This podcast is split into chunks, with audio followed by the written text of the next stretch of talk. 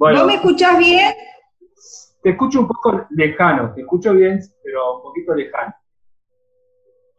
Porque mm, estoy, este, mi hijo puso la máquina de hacer pan, entonces hace un ruido impresionante. Yo no me, estoy escuchando, pero bueno. Eh, ahí está, ahí está, perfecto, perfecto. Ahí, me trato de acercar un poquito más. Raro, ¿eh? No se escucha un ruido bueno. para nada. Bueno, Anabel. no sé si se escucha de fondo el ruido. Hace medio. Está justo. Está haciendo la masa. Así que. Todo sea para un rico pan, casero, ¿no? Sí, no la puedo ahora desenchufar porque viste que eso ya, eh, una vez que lo pones el programa, tiene que, quedar ahí. Así que bueno. Bueno. Soy Mateo Sepúlveda es Educación en tiempos de pandemia. Una serie de entrevistas para repensar la escuela media y superior.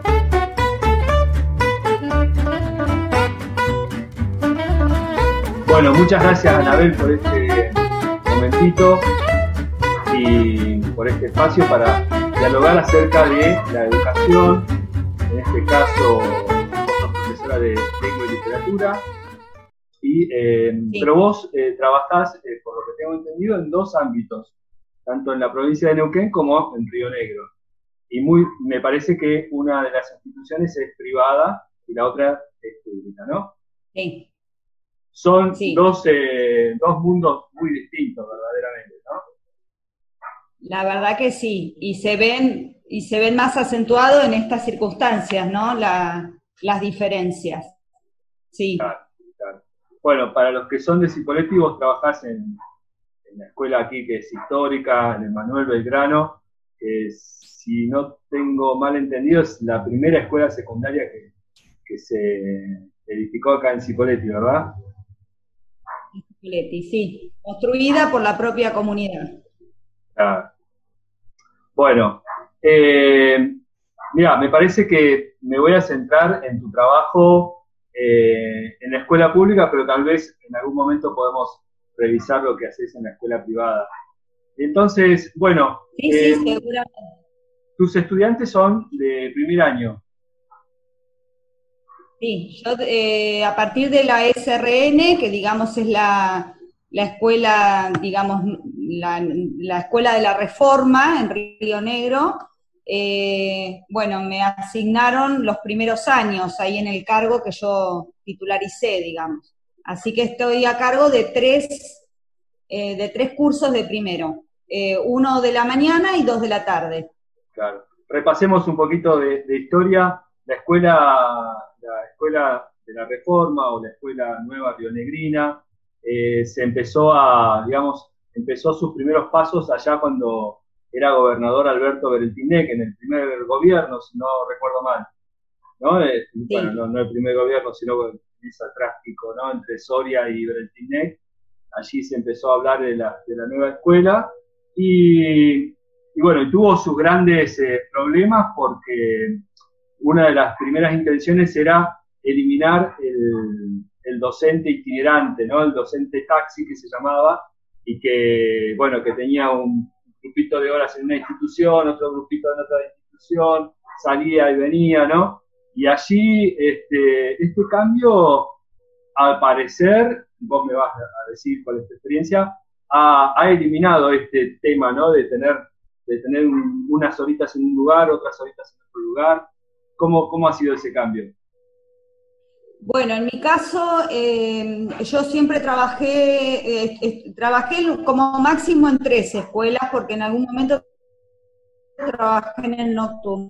Eh, y ahora sigo, continúo trabajando en dos escuelas, pero fue por una decisión mía. Yo tenía la posibilidad de titularizar todo un cargo completo ahí en la misma escuela, es decir, acumular todas mis horas eh, pero bueno, yo en la escuela de Neuquén, el que trabajo en el Colegio Santa Teresa de Jesús, trabajo desde el año 2000.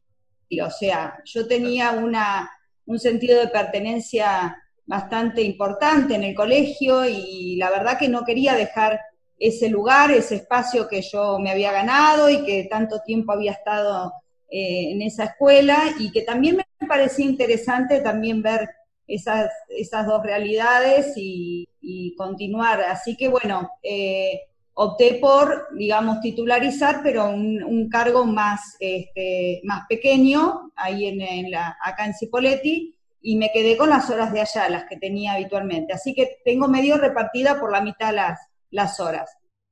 Eh, pero sí, en, en realidad en, en, la mayoría de los docentes pudieron eh, acumular su, su, carga horaria en una sola escuela y de esa manera, bueno, facilitar también el trabajo de, eh, de área, ¿no? De que sean menos profesores y más concentrado todo el trabajo entre pocos docentes, así que en ese sentido fue favorable. Habrá otras cosas que no sé tanto, por ejemplo, yo no tuve opción, a mí me designaron en los primeros años, que hacía muchísimos años que no trabajaba en primer año, yo trabajaba habitualmente en segundo, en tercero, y bueno, y por ejemplo esa opción no la tuve. Eh, después, con los años pudimos ir acomodando alguna, algunos se pudieron ir acomodando en los cursos que les gustaba dar, porque antes uno iba a la asamblea y elegía eh, si quería dar en quinto, si le gustaba dar en primero, en tercero, en lo que fuere. Eh, ahora un poco eso queda a decisión de la dirección de la escuela y bueno, en mi caso quedé con los primeros años y acá me quedé, sigo en la misma igual. Igual es una experiencia eh, linda, yo tengo, digamos, a mí me gustan los chicos chiquitos, digamos, de los que ingresan, eh, pero bueno, también tiene sus, dificultades, ¿no? Cada vez vienen grupos como más heterogéneos, así que es una tarea bastante difícil por ahí los primeros lograr nivelar algún tipo de contenido, porque hay chicos que vienen muy bien, otros lo esperable y otros que, este, ingresan con muchísimas dificultades. O sea, chicos que por ahí todavía no saben eh, la lectoescritura, no han logrado hacer ese, ese paso de poder leer, por ejemplo, comprensivamente un texto. Entonces, eh, eh, es difícil cuando tocan varios alumnos en esas situaciones, ¿no? Y esa variedad de, bueno, de ejemplos que, que dabas, Anabel, eh, vos te los encontrás en tu curso, no es que están distribuidos en otras comisiones, sino que toda esa variedad, no sé de cuánto será un grupo. Está todo en el mismo. ¿Perdón? Todo convive en, la misma aula, uno tiene que ir haciendo propuestas que tienen que ver con los contenidos del diseño curricular, eh, pero bueno, a veces hay que hacer muchas adaptaciones para para estos chicos que quizás no están en, eh, digamos, eh, en el nivel que necesitarían para un primer año. Este, y bueno, ahora esta, esta cuestión que tiene Río Negro de que en primaria no repiten, pasan de grado, quizás sin saber a veces las herramientas básicas, bueno, hace que a veces lleguen chicos que todavía no logran poder leer de corrido, por ejemplo. hay, hay una, digamos, una problemática en la trayectoria de cada estudiante particular que al finalizar la escuela primaria se trunca porque cambia completamente la institución, cambian completamente los docentes y bueno, y las problemáticas de, enseñar, de aprendizaje que haya tenido el estudiante, eh, se ve, ahí hay, hay como un abismo, ¿verdad? Sí, sí, importante, un abismo importante, sí y que también, yo, por ejemplo, en mi caso eh, me ha pasado que me decía, bueno, y si no sabe todavía, digo, no, no, no puede, por ejemplo, identificar algunas letras, me pasaba con algunos alumnos que no lograban, me preguntaban qué letra escribía en el pizarrón.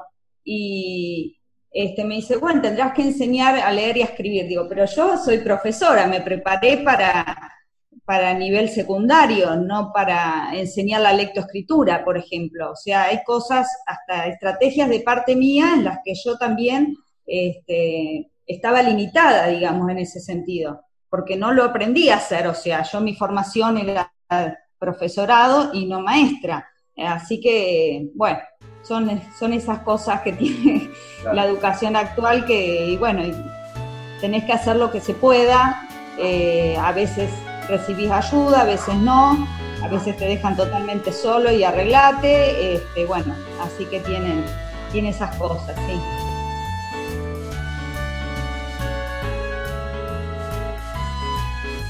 y esta experiencia que me contás, Anabel, eh, con la nueva escuela de Río Negro, ahora se trabaja con otras parejas pedagógicas, con otros docentes que forman parte de un área.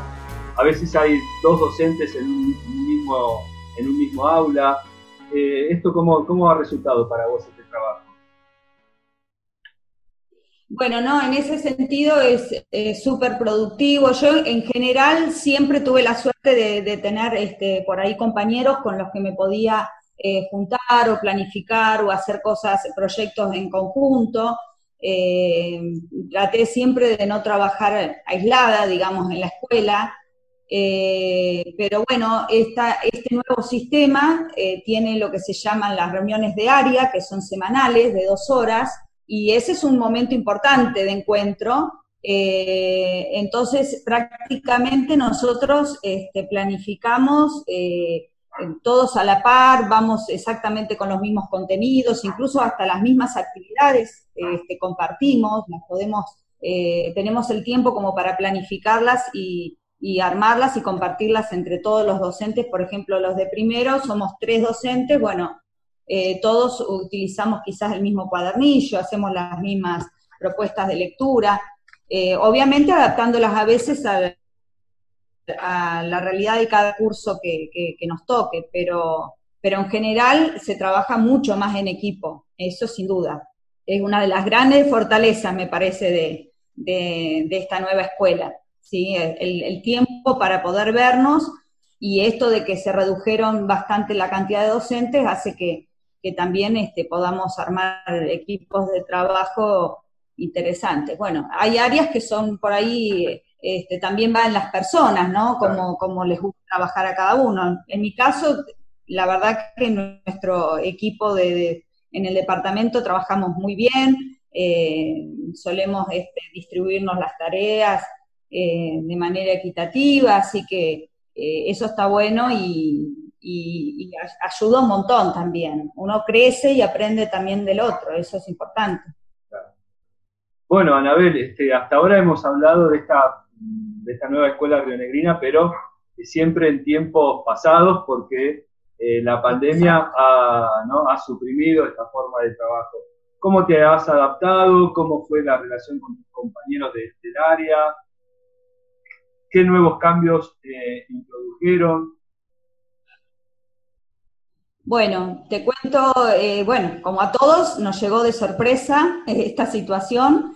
en principio pensábamos en una cuarentena de 15 días, o sea que era eh, tratar de pensar en, alguna propuesta que era en un plazo de 15 días nos vamos a volver a ver en la escuela. Después vimos que ya no iba a ser así. Así que fueron como, digamos, adaptaciones que fueron paulatinas por, en la medida de lo que iba pasando, ¿no? Sucediendo con el tema de la pandemia.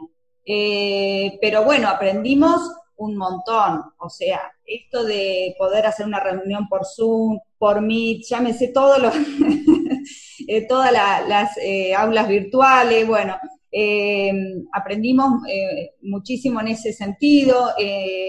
quizás lo que más cuesta es adaptar lo que es una clase en vivo y en directo a, una actividad escrita. sobre todo a mí en primer año trato de que los, de, poder explicar y ser lo más clara y sencilla posible como para que esa actividad sea accesible a los chicos de primer año, porque no voy a estar yo ahí para poder explicarlo. Entonces, eh, ese por ahí es el trabajo más, eh, quizás, eh, más importante que hacemos, ¿no?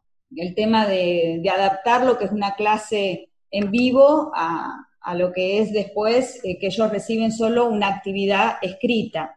Así que mm, es como que hay que pensarla bien, eh, poder explicar y ser claros, bien ordenados, bien concisos. Tratamos de no darles demasiados contenidos en un trabajo, ser a veces este, muy, eh, que sea breve, pero que bueno, les sirva a ellos también para ir incorporando algún contenido. en principio hicimos más tareas como sería de repaso, y cuando vimos que esto se dilataba, dijimos, bueno, ¿por qué no empezar a incorporar eh, ya los contenidos del año? Porque veíamos que se nos iba pasando y que, si no iba a ser un año quizás perdido y que no podíamos estar todo el año repasando.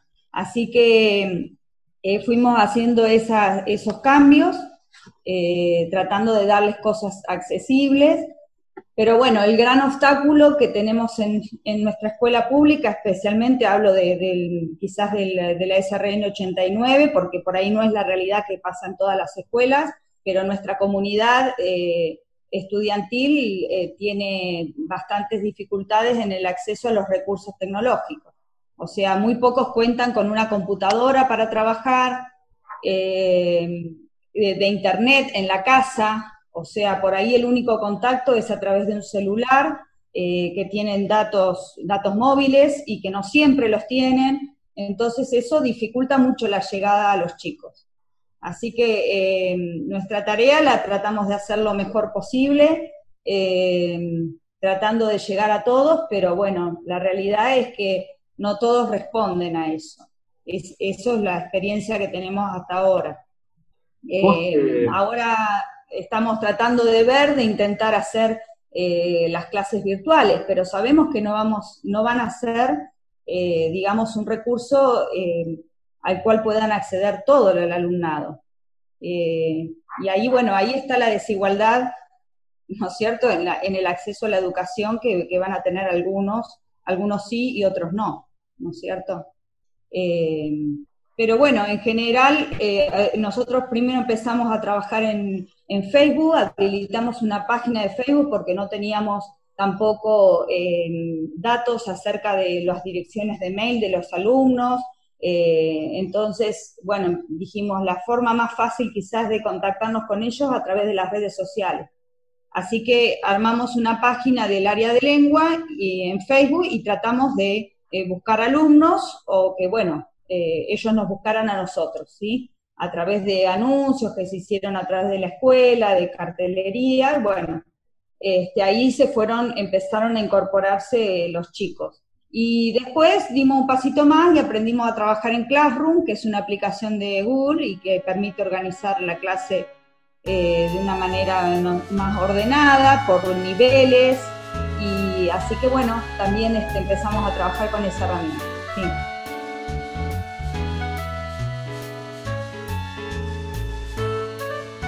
Así que, eh, bueno, voy a retomar algunos de los conceptos que, decías, Anabel, porque es mucha información esta, ¿no? Y entonces, em, en principio, a vos te toca dos grandes dificultades que, primero que son estudiantes de primer año, como venías hablando, tienen eh, en algunos eh, estudiantes hay problemas de lectoescritura básicos, ¿no? Pero a su vez, a esa dificultad de la heterogeneidad que nombrabas al principio, se te suma esto de la falta de conectividad en muchos estudiantes. Y esta, esta tarea de ir a buscar al estudiante a través de las redes sociales, Facebook o alguna otra. En, esta, en este trabajo de ir a buscar a los estudiantes, em, ¿te sentiste desilusionada diciendo qué tengo que estar haciendo yo entrando a las redes sociales? ¿O estabas como, digamos, eh, como me decía una profesora en la, entrevista pasada, al principio teníamos la adrenalina, íbamos a investigar en el Facebook y salíamos a contactar? ¿Cómo, cómo lo, presenciaste vos, lo vivenciaste vos esta, esa primera etapa? No, yo lo, viví como, como, una urgencia de, tratar de que los chicos no se desconectaran de, la escuela, o sea, eh, era nuestra tarea, tratar de contactarnos con ellos, de todas maneras no se desvincularan del colegio, que supieran que a pesar de estas circunstancias íbamos a seguir, eh, al menos tratar de que ellos puedan aprender algo. A veces, este, bueno, estuvo también esto de que en el medio se habló mucho desde eh, desde las políticas nacionales, bueno, si se iba a pasar sin, sin haber este, eh, hecho algo, si se iban a aprobar, si no se iba a calificar. Entonces, toda esa, también esa información que había en los medios, eso también a veces jugaba en contra porque decía, bueno, si no van a calificar, ¿para qué voy a mandar las tareas? Por ahí planteaban esas cosas. Y, bueno, yo lo, les decía, bueno, este, la, la cuestión de, que ustedes estén en contacto con nosotros y hagan las tareas tiene que ver con que ustedes tengan ganas de aprender y no de pasar de año habiendo hecho nada. O sea, si es que se decide en algún momento que vayan a pasar de año. No sabemos qué va a pasar, pero, eh, pero bueno, el sentido del contacto con la escuela tiene que ver con eso, que tengan ganas de aprender, simplemente por ese hecho básico nada más, sin especular en calificaciones, en aprobaciones automáticas y, bueno, nuestra urgencia es tratar de motivarlos a que, a que se enganchen con las actividades, a que puedan eh, pero bueno, también hay un factor muy clave en toda esta experiencia que yo me he dado cuenta, eh, que es la familia, ¿no? Que ya no es una novedad eso. Eh, hay familias que no tienen ningún recurso, ni computadora, ni internet, ni nada, y sin embargo envían las tareas igual a través de fotos, me contactan por WhatsApp o por el Messenger y me envían las fotos por ahí. Eh, van a buscar las fotocopias hasta, hasta la escuela para poder tener el material, o sea, hacen hasta lo impensado para que su hijo pueda eh, tener una continuidad con la escuela, que no pierda el año, ¿sí? Eh, así que hay cosas que emocionan realmente cuando uno ve el esfuerzo que hace la familia por ese chico, ¿no? El acompañamiento que hay y para mí es clave eso, ¿no? La mayoría de los casos se nota, eh, yo por ejemplo tengo, el, mayor contacto lo tengo con los padres, sobre todo, no tanto con los chicos, sino con los papás que me escriben. Entonces, eh, te transmiten las preocupaciones, lo que están pasando, que bueno, mirá, no tengo esto, pero ¿cómo lo puedo solucionar? O sea, están realmente preocupados por la continuidad de, la educación y comprometidos con la educación de sus hijos. Y, eso se nota y se nota después también en las devoluciones, en las tareas que hacen, se nota ese acompañamiento que, creo que es clave. Eso lo vivimos también en nuestra escuela a diario, ¿no? Eh, que también se, nota, ¿no? Nada más que ahora no estamos nosotros pudiendo intervenir directamente sobre el chico eh, en el aula. Tenés el intermediario del padre más, más presente, ¿no? Exacto, sí, sí, sí. Este... Eh, sí, es que acá todo depende ahora de, los papás, porque esto es autogestivo prácticamente, es una educación que tiene que ver con que ellos se autogestionen y, tengan la responsabilidad de responder a las tareas que enviamos. Eh, no podemos, no estamos ahí en, vivo para decirle, bueno, mirá, abrí la carpeta, ponete a hacer esto, te explico si no lo entendés. Eh, eso no está.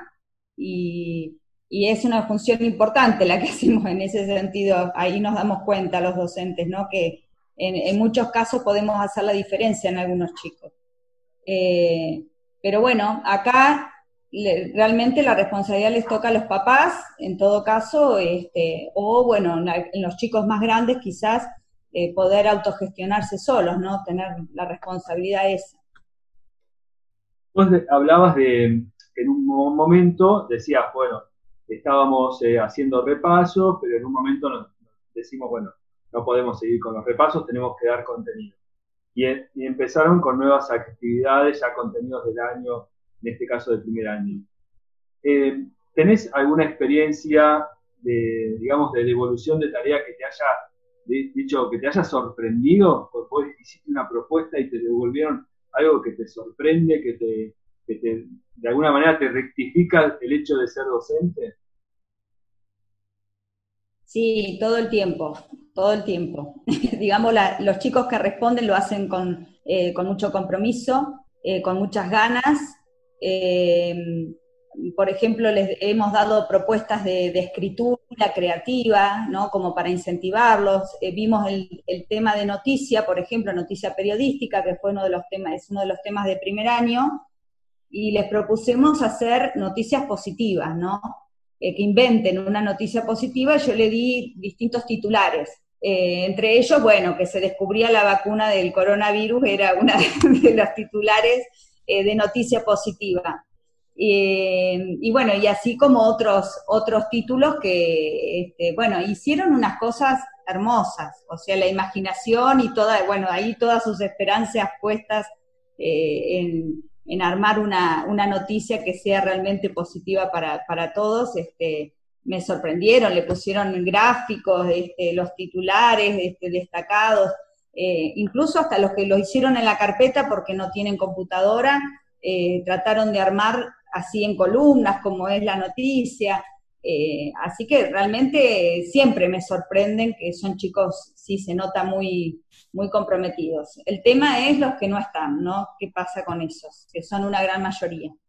Eh, los chicos que responden, responden y, muy bien, se notan muy motivados. A veces doy una tarea, el lunes, por ejemplo, mandé, sí, el lunes o martes, me parece, mandamos una tarea la semana pasada y, ya hay chicos que me las enviaron cuando tienen un plazo de 15 días, o sea, eh, como que están muy, muy atentos, muy activos, eh, se nota que necesitan el estímulo del estudio. Eh, también les dimos una actividad por el 17 de, agosto sobre San Martín, que tenían que elegir algunas frases de San Martín y relacionarlas con la realidad, hicieron, a mí por lo menos me han respondido cuatro o cinco, pero unos trabajos hermosos referidos a, cómo vincularon las frases de San Martín con lo que estamos pasando. Eh, realmente sí, muy gratificante las cosas que, que he.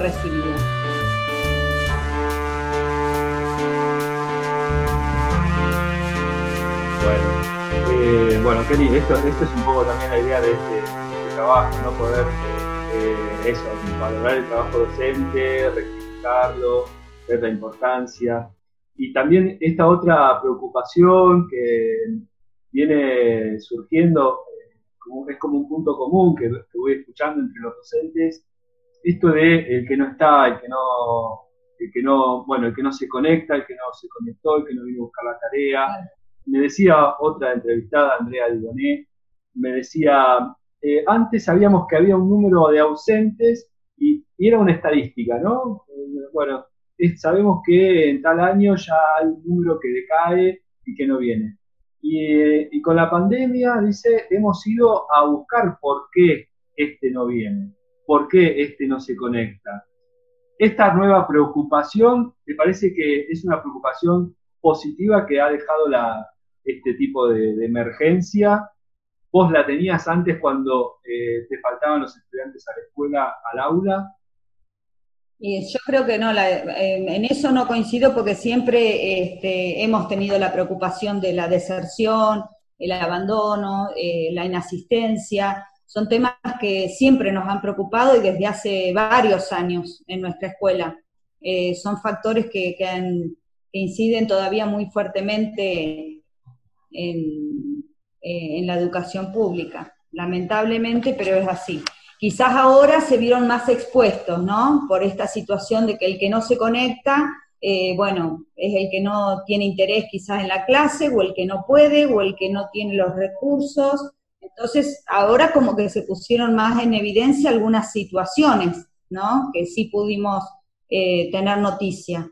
O los papás que nos escriben, y por ahí una mamá me, me decía el otro día, eh, yo quiero que mi hijo haga las tareas, pero no, no, tengo cuatro chicos en edad escolar de distintos grados y tengo que elegir a quién ayudar, por ejemplo, o sea, tristísimo que me digan una cosa así, que tenía que elegir entre los hijos a quién iba a ayudar, porque no podía con todo. Y, bueno, y son las realidades que, te las dicen así sin anestesia y que, o, alumnos que han pasado por... Eh, situaciones de tener que hacer la cuarentena porque, porque se han visto expuestos al, virus, entonces no tenían quien les alcance la fotocopia, o sea, de eso tenemos todos los días eh, conocimiento palpable de lo que se vive en muchos hogares, ¿sí?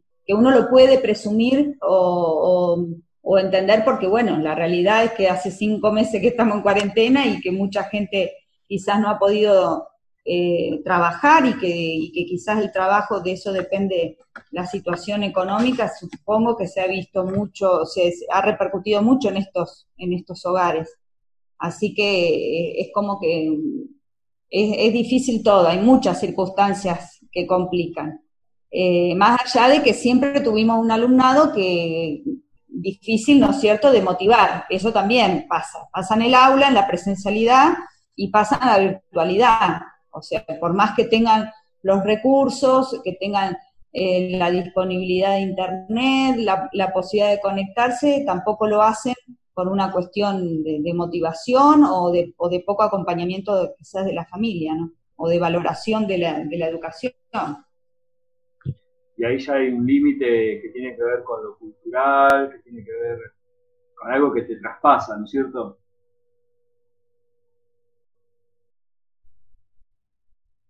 Bueno, eh, ¿hola? Sí, se me había cortado, no te escuché lo último. Ah, te decía que esta última dificultad que decías de la falta de estímulo, ¿no? Que tanto en la presencialidad como ahora en la emergencia, eh, ya hay un límite que el docente ya no puede traspasar, porque es un límite que tiene que ver con la cultura o con la idiosincrasia, ¿no? Y bueno, vos podés generar las actividades, pero si no hay una, no sé, es como que uno tiene un límite también, ¿no es cierto? Vos, sí, sí, sí, sí. Sí, eso nos pasa en la, en la presencialidad también. Este, uno intenta, eh, eh, con algunos chicos eh, insiste, prueba distintas cosas y y hay chicos que no, que no, que no, no o sea, nada los motiva, nada, los interesa, o, quizás no estamos respondiendo a sus intereses. También esa es la gran pregunta, ¿no? Si, si la educación de ahora está respondiendo a, los intereses de ellos, eh, o qué pasa en sus vidas, ¿no? Para que tengan tan poco interés eh, quizás en la escuela, en aprender. Eh, sí, son muchas variables. Quizás uno tiene más herramientas estando en el aula, Ahora es como que estamos mucho más limitados. Por eso te digo, de ahí vamos a depender del acompañamiento de la familia y de la voluntad de ellos mismos. Seguramente, Anabel, ya, eh, ya para terminar, eh, ¿has pensado en el post-pandemia, hacia el futuro de la educación? ¿Qué, discusiones has tenido? ¿Qué te parece? ¿Cómo, cómo va a proseguir? Eh, digamos, supongamos que, llega la vacuna y que, digamos, podemos volver al aula normalmente. ¿Qué te parece que va a cambiar en la educación o no va a cambiar nada? lo que vos reflexionaste. Bueno, yo creo que esto de... Eh,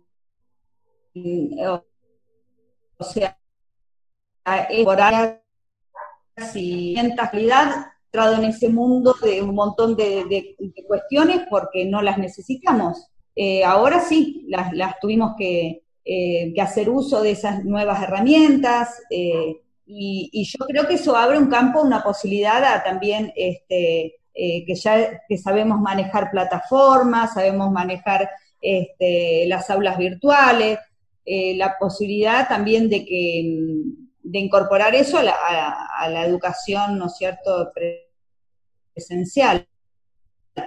Eh, eh, de alguna manera, eh, que por ahí faltan tener una continuidad aún no estando en el aula, son algunas de las cosas que se me ocurre que pueden llegar a pasar. Si ya aprendimos a manejar la plataforma, seguramente continuemos quizás con las dos modalidades probablemente, ¿no? De, de aquellos que quizás eh, faltan o, necesitan quizás este, ir siguiendo la materia y, en su momento, bueno, no han podido estar en el aula, que puedan eh, continuarla como si hubieran estado, ¿no? Eh, a través de, la plataforma, que uno le pueda enviar las tareas que no, que no pudo hacer en el aula, ya no va a depender de que algún compañero se las envíe, sino que vamos a estar nosotros ahí. Eh, pienso que es una de las posibilidades que, de cambio que puede existir, ¿no? Eh, ya que esta pandemia nos, por lo menos nos sirva para, nos sirvió y nos exigió aprender un montón de, cosas desde lo, que es la, educación virtual, ¿no? Una última pregunta, Anabel, no sé qué te parece, hablaba hace poco con una docente, ella decía, eh, expresó la misma problemática que vos con respecto de, ese abismo que hay entre el séptimo grado y el primer año de la escuela secundaria. Y ella vio y expresó la necesidad de una asamblea, digamos, de, una reunión docente, una, digamos, un debate docente entre los de séptimo grado y los docentes de primer año, que pueda existir una reunión para coordinar, digamos, qué, cuáles son los contenidos aprendidos en séptimo grado y qué necesidades tiene para el primer año. ¿Vos lo ves factible un tipo de reunión así? Es que eso ya se debería estar dando. El tema de articulación primaria y secundaria es algo que, eh, que se ha, eh, digamos, propuesto y exigido desde hace mucho tiempo y que creo que está dentro de los eh, digamos, de la nueva escuela está pensado esto de la, de la articulación. Pero bueno, es muy difícil, nunca se ha logrado, realmente yo no lo vivencié así en, a, veces hay situaciones de chicos que recibimos y no sabemos ni cómo fue su trayectoria en la escuela primaria, a veces no, no se recibe ni siquiera un legajo de la escuela primaria, entonces eh, eso mínimamente los equipos técnicos tendrían que funcionar a la perfección en cuanto a la articulación, ¿no? Sobre todo los casos de inclusión, eh, que a veces no tenemos ningún dato de cómo, de qué, cómo fue su trayectoria en esos siete años de primaria, cómo se trabajó con ese chico, eh, cuáles eran los obstáculos, cómo se lo puede ayudar, eh, siendo que en, la, en la escuela secundaria es mucho más complejo, porque nosotros no tenemos un solo curso, tenemos muchos, entonces también este, eh, eso tendría que, estar como mucho más aceitado para que ese chico no pierda tiempo, ¿no? En, que busquemos estrategias, probemos. O sea, tenemos toda una experiencia de, siete años atrás que a veces la desconocemos totalmente. Pero sí, esa es una tarea pendiente de que venimos reclamando hace muchísimo tiempo y que eso también tiene que ver con decisiones de, más arriba, ¿no?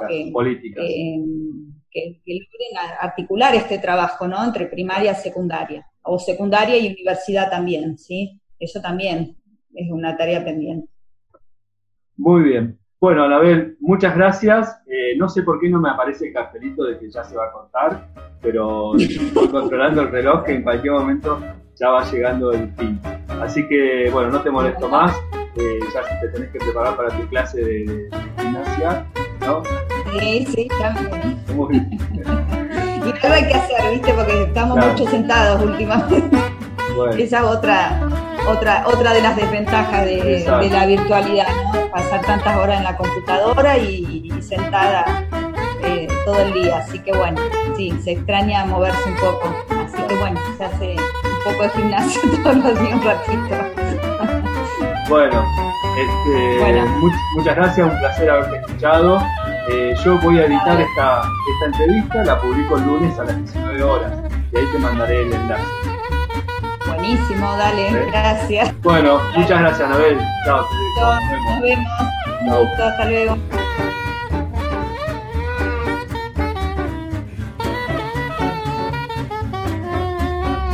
Si te gustó, dale un like y compartí.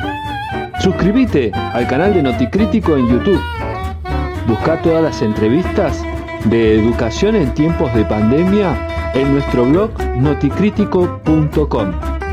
También podés buscarnos como Educación en tiempos de pandemia en las plataformas anchor.fm, Google Podcast, Spotify y Radio Pública. Seguinos, no te pierdas la próxima entrevista el lunes próximo a las 19 horas